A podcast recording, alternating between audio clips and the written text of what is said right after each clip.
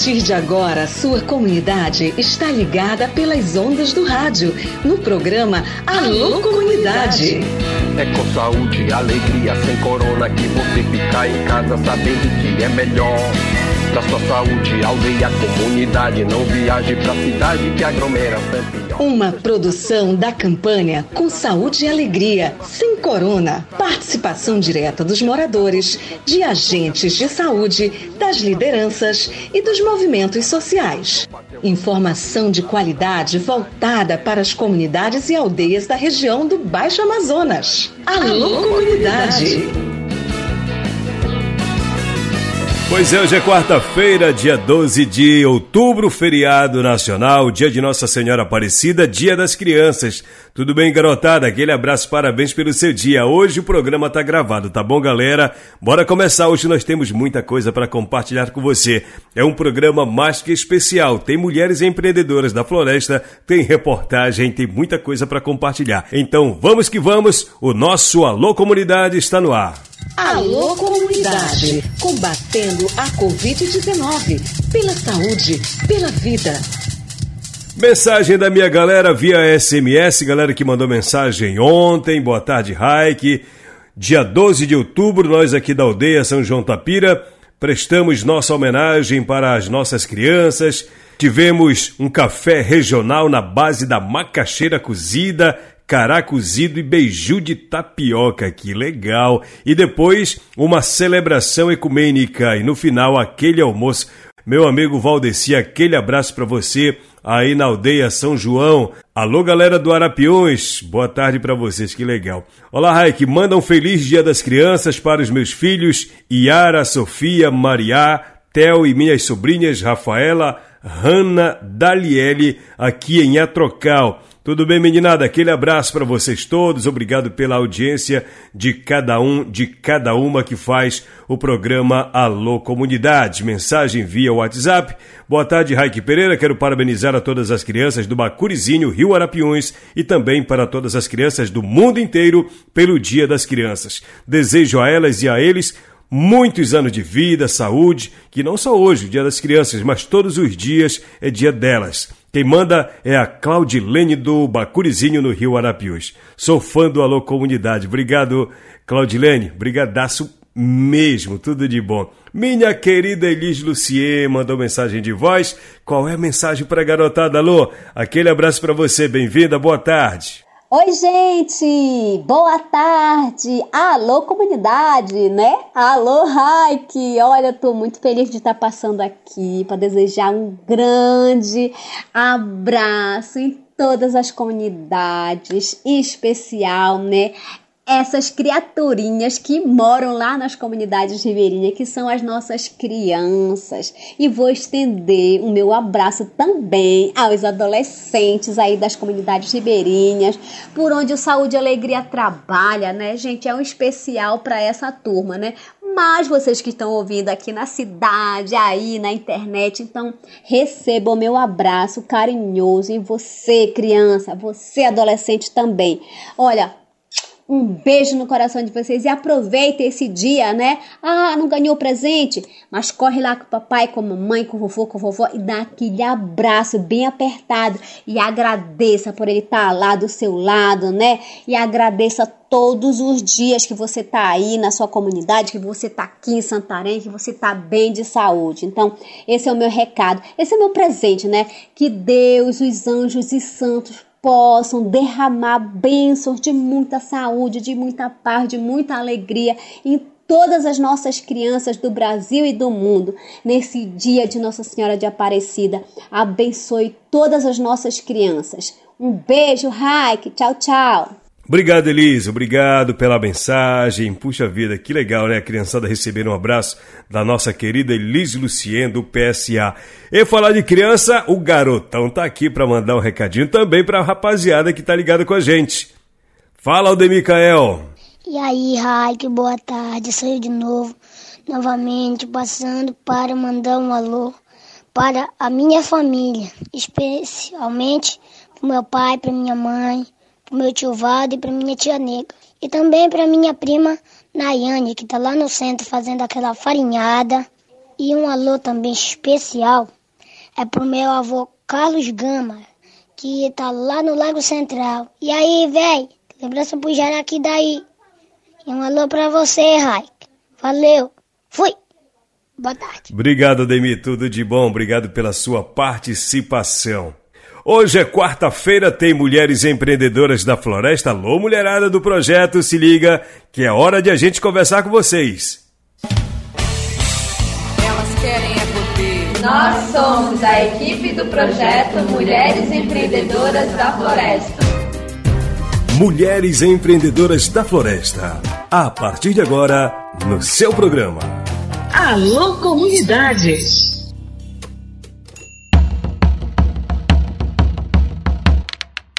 Nesta terça-feira foi realizada mais uma atividade que envolve o Mulheres Empreendedoras da Floresta. O Sindicato dos Trabalhadores Rurais, Agricultores e Agricultoras Familiares de Santarém e o Projeto Saúde e Alegria promoveram a terceira reunião do Conselho Consultivo do projeto. O local da reunião foi o auditório do Projeto Saúde e Alegria. Em pauta, os seguintes assuntos: aprovação do regimento interno, a apresentação dos indicadores da mobilização, inauguração do telecentro do STTR de Santarém, informações sobre o curso de gestão e governança, informações sobre o curso de ferramentas digitais, repasse dos diagnósticos realizados e as próximas atividades do projeto. A coordenadora de monitoramento do projeto pelo PSA, Olivia Beatriz, disse que estar com os membros do conselho é o momento de repassar informações sobre o andamento do projeto, as próximas atividades e eles sempre aconselham dando novas ideias.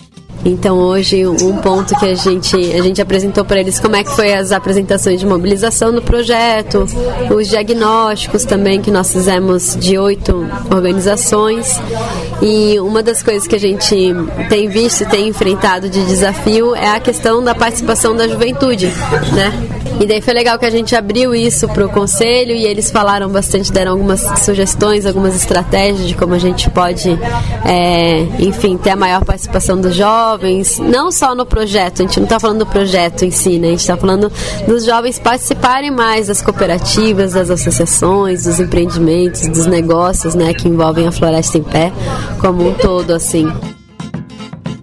A Olivia Beatriz passou para os conselheiros informações sobre novas atividades que virão por aí. Nós também estamos com o curso de gestão e governança de cooperativas e associações para acontecer na semana que vem, vai ser do dia 17 ao dia 20. Então a gente informou para eles, né, como que tá a organização desse curso e também sobre o telecentro, que agora ele já está o telecentro do sindicato, né? Ele está reformado e agora falta ser equipado, então a gente está na fase de, de, de compras né, para equipar esse, esse telecentro e com uma previsão de estar 100% pronto e entregue no, até, até no máximo 15 de novembro, para daí então a gente fazer a inauguração dele e poder inaugurar também o curso de ferramentas digitais que vai ser feito ali dentro, né? E a Olivia também comenta sobre a expectativa do número de participantes nos próximos cursos. O curso de gestão e governança, a gente, nós estamos com 62 pessoas inscritas das cooperativas e associações, 10 jovens que estão vindo com as cooperativas e associações, com as organizações, mas que não necessariamente são do quadro de sócios. Então daí já são 72 inscritos, né? Aí tem representantes da diretoria do, do sindicato de Santarém, tem dos outros sindicatos também, que estão dentro desses 72. Então, para além desses, tem a diretoria do sindicato de Santarém, a nossa equipe, né? E os, os professores. Então, no total, a gente está com 90 pessoas que vão estar tá no curso, né? Floresta, sou caçador e não deixo de caçar. A integrante da Associação das Mulheres Trabalhadoras Rurais de Santarém, Keise Costa, participou da terceira reunião do Conselho Consultivo do projeto Mulheres Empreendedoras da Floresta. Ela considera importante reunir para alinhar os trabalhos e se inteirar sobre os cursos de formação para os integrantes. Essas reuniões são muito importantes para o Conselho Consultivo, porque aqui a gente consegue vislumbrar um pouco do que está por vir, né? As associações estão sendo capacitadas, né? vão ser, aliás, capacitadas. E isso é muito interessante porque às vezes a gente está no movimento e é muito autodidata, né? Tudo a gente aprende na marra mesmo. E ter assim um curso que foque nessa parte, é, principalmente das organizações, é, é de extrema importância, assim.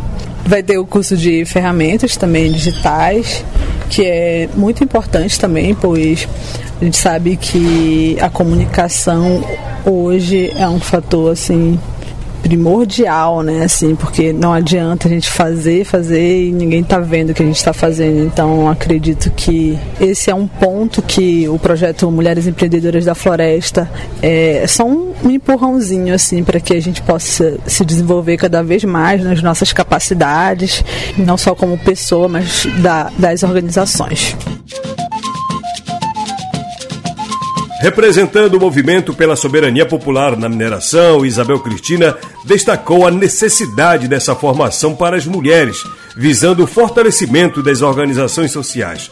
Ela está na expectativa já das próximas ações.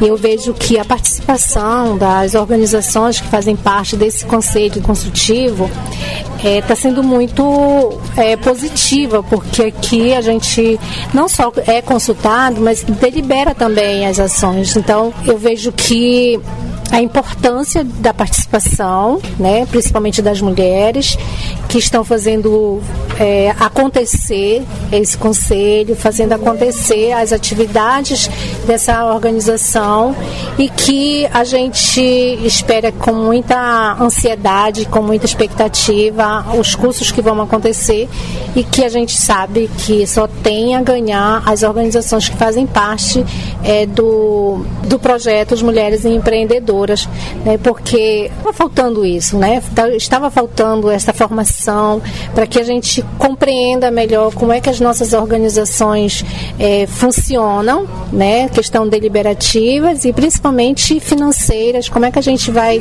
é, o que a gente gasta, o que a gente é, investe, então tudo isso vai nesse curso que vai acontecer em vários módulos, a gente vai aprender como é que isso tudo vai funcionar. Por hoje são essas as informações do projeto Mulheres Empreendedoras da Floresta, uma iniciativa do projeto Saúde e Alegria com o STTR de Santarém e tem como objetivo contribuir para melhorar as condições de vida das populações que habitam na floresta amazônica na região oeste do Pará. Busca também fortalecer as organizações que produzem vários tipos de bens que geram renda para as famílias e sempre mantendo a floresta em pé. Pois é, toda quarta-feira rola o Mulheres Empreendedoras da Floresta aqui no programa Alô Comunidade. Galera, tá rolando os Jogos Indígenas do Baixo Tapajós. Já rolou a primeira e a segunda eliminatórias. Vem aí a terceira e depois a final que vai ser aqui em Santarém. A terceira vai ser na, na Vila de Alter do Cheio. Nós preparamos uma reportagem especial com depoimentos das pessoas que estão envolvidas diretamente nessa competição. Vamos ouvir? É hora de a gente atualizar as informações do GIBAT, que é os Jogos Indígenas do Baixo Tapajós, aqui no Alô Comunidade. Produção especial para você.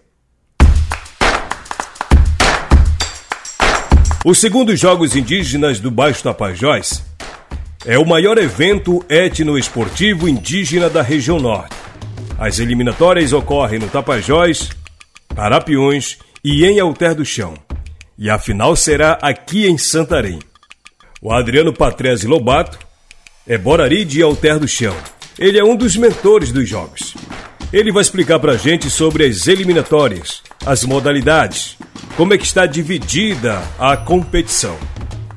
Dividimos os nossos jogos em quatro eliminatórias, sendo que nós já tivemos uma eliminatória é, na aldeia de São Caetano, no Tapajós, e trouxemos uma eliminatória agora para as aldeias que compõem a área do Arapiuns. É, aqui concentrando, é, eram para ter sete equipes, mas por questão de logística, por falta de muitas vezes de organização e apoio, é, chegaram somente quatro é, equipes até aqui a aldeia Arapium, para que nós pudéssemos realizar as nossas atividades. É, os jogos eles compõem é, quatro moda é, dez modalidades, pecônia, natação, canoa tradicional, corrida de velocidade, corrida de resistência, futebol, arco e flecha, lança e, e aí vira de guerra.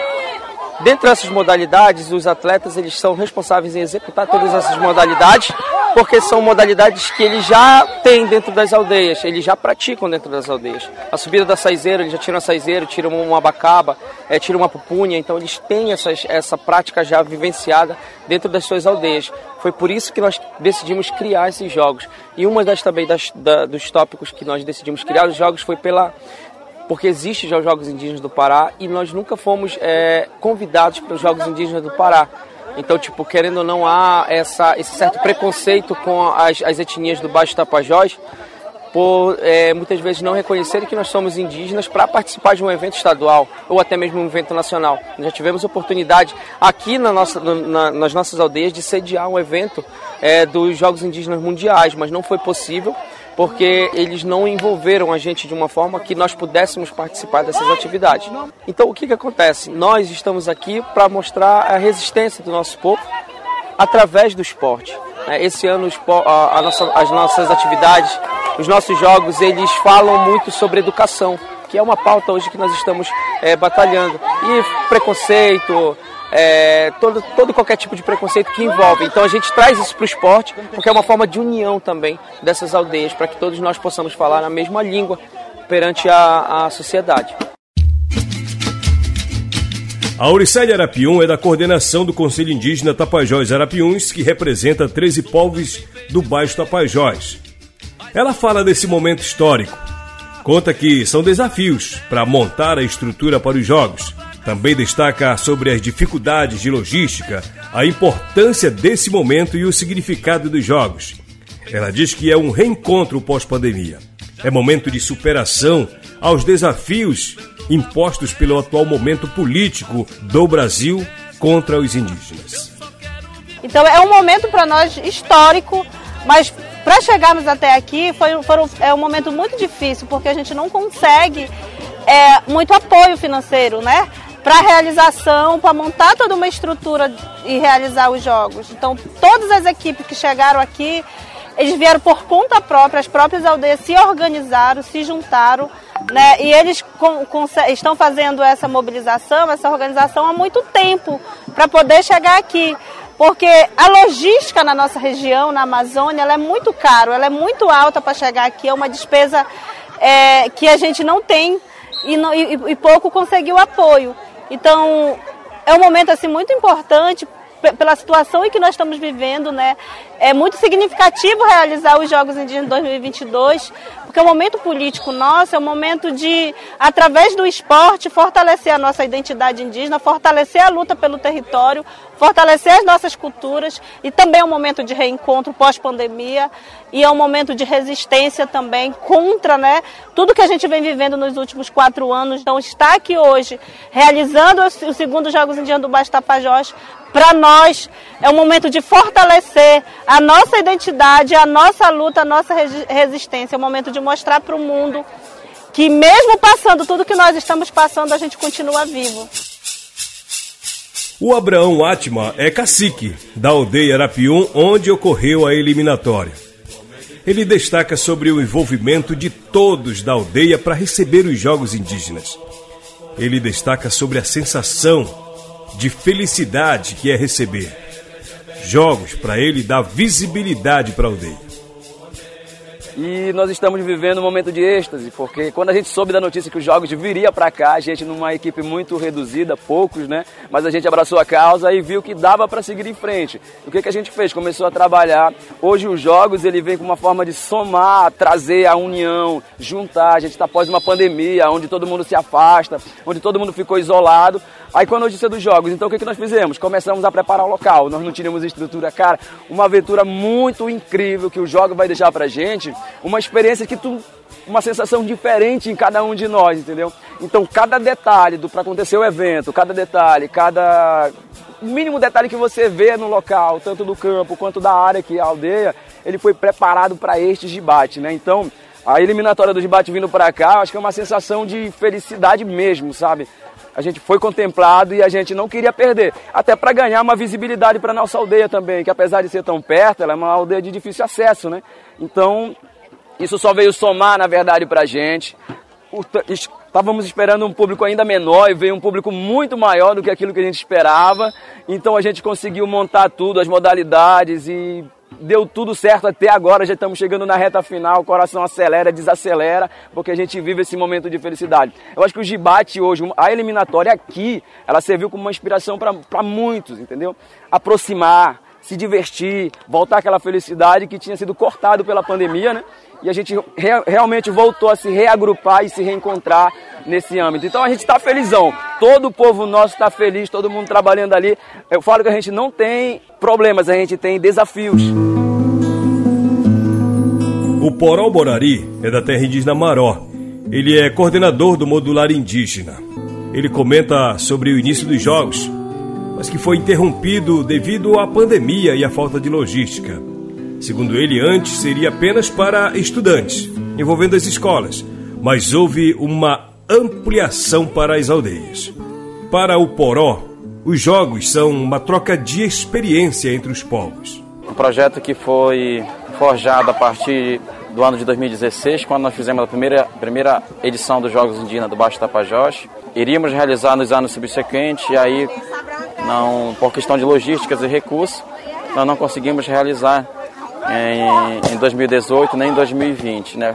Aí por 2020 já estava no período da pandemia, também não conseguimos realizar. Mas agora foi possível, né, com muito esforço, muita luta, executar a segunda edição do projeto, lá pensado em 2016. A princípio era um projeto pensado pro, muito apenas para o campo educacional, para os alunos de ensino médio do modular, onde o modular opera.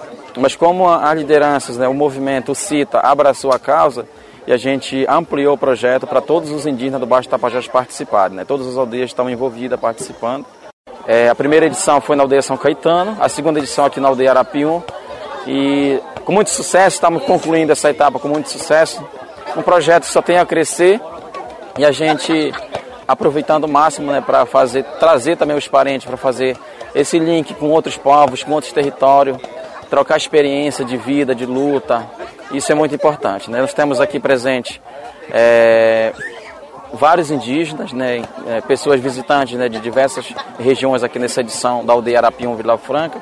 Isso para nós é importante, né? mostra que o nosso projeto tem dado resultado positivo né, e a gente pretende encerrar os jogos né, com a final em Santarém em dezembro. A Lidiane Borari é da aldeia Novo Lugar, na terra indígena Maró. Ela conta que são vários desafios na aldeia para chegar até onde ocorreram os jogos. Envolver a família nos jogos significa ter mais torcida, mas essa união é para vencer. A Lidiane Borari comenta sobre a garra das mulheres indígenas. A gente veio aqui para os Jogos, nós mulheres indígenas da terra indígena Maró, em meio a tantos desafios, né? Um dos desafios é a gente ser, ter várias funções na aldeia, ter, ser professora, algumas delas são mães de família de nós, né, mães de família, e a gente precisa trazer a família, os filhos, o marido, a família, né, para participar e ajudar a gente aqui na torcida, no engajamento. Então, nossos desafios, a gente costuma dizer na Teimaró que eles são superados com a nossa união, né? Quando a gente tem força de vontade e união, a gente vence tudo, né? E é o que a gente pude observar aqui nos jogos, que a gente conseguiu aí mais ou menos umas oito modalidades, graças a Tupã e ao nosso empenho, esforço e garra, né? Então, nossos desafios como mulheres indígenas até hoje aqui foram superados e a gente com certeza vai levar muita experiência desse gibate, do segundo gibate, e é o que a gente está aí para fortalecer nossas mulheres, nossas crianças com o esporte e o lazer, mas acima de tudo trazer aquela mensagem de união para outros povos que se unam, que distância não é o limite não é desafio para a gente impedir que a gente participe de uns jogos tão maravilhosos. Então, nós que somos da região mais longe, nós conseguimos chegar até aqui com uma delegação bem maior que todas, então não é desafio a distância. Então, bora conseguir superar esses, essas barreiras e trazer nossas mulheres indígenas para um próximo debate. O projeto Saúde e Alegria apoia os Jogos Indígenas do Baixo Tapajós. E quem fala pelo PSA é o Fábio Pena Fábio disse o seguinte: precisamos conhecer os povos. Eles demonstram a força do movimento. Ele comenta sobre respeito à diversidade cultural e que, se a gente quer um Brasil melhor, é preciso conhecer o que o indígena faz e pensa. ele dá ênfase à força da juventude indígena? Olha, para a gente é muito importante essas iniciativas que fazem a mobilização popular, a mobilização da juventude nos territórios, mostrando e demonstrando que o movimento indígena tem muita força e é um dos principais movimentos hoje de um país que vem aí, um país que respeita a sua diversidade cultural, que respeita as suas identidades e que forma essa grande nação Brasil de diversidade né, e de respeito mútuo que a gente tem que ter. A gente precisa conhecer mais os povos indígenas, precisa valorizar mais no nosso território, não só aqui no Tapajós, mas em toda a Amazônia, em todo o Brasil. Porque se a gente quer fazer um Brasil melhor, ele com certeza inclui o que os povos indígenas têm feito, têm defendido o que, que eles pensam, porque é uma mostra do Brasil diverso, do Brasil plural e do Brasil bonito, com vida, com força, com garra, né? A gente viu aqui muito, muita juventude, né? Demonstrando força mesmo, vitalidade, mostrando que o povo indígena vive, que os indígenas vivem no Brasil e que precisam ser mais respeitados, mais valorizados. Então, para nós do Projeto Saúde e Alegria é muito importante apoiar esse tipo de iniciativa, porque é daí que a gente acredita que vem de fato um Brasil melhor.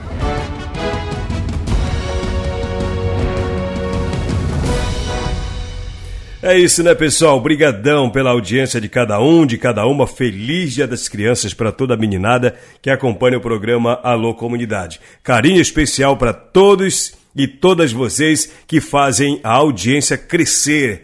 Cresçam, aliás, com saúde e com alegria todas as crianças das nossas aldeias e comunidades de toda a região da Amazônia. Grande abraço. Amanhã, quinta-feira, eu tô com você a partir das duas horas da tarde. Tchau, gente. Um grande abraço para você. Boa tarde. Programa Alô Comunidade, uma produção do projeto Saúde e Alegria. Campanha com Saúde e Alegria sem Corona. Apoio: Aliança Água Mais Acesso. Fundação Conrad Adenauer. Criança Esperança. Instituto Clima e Sociedade.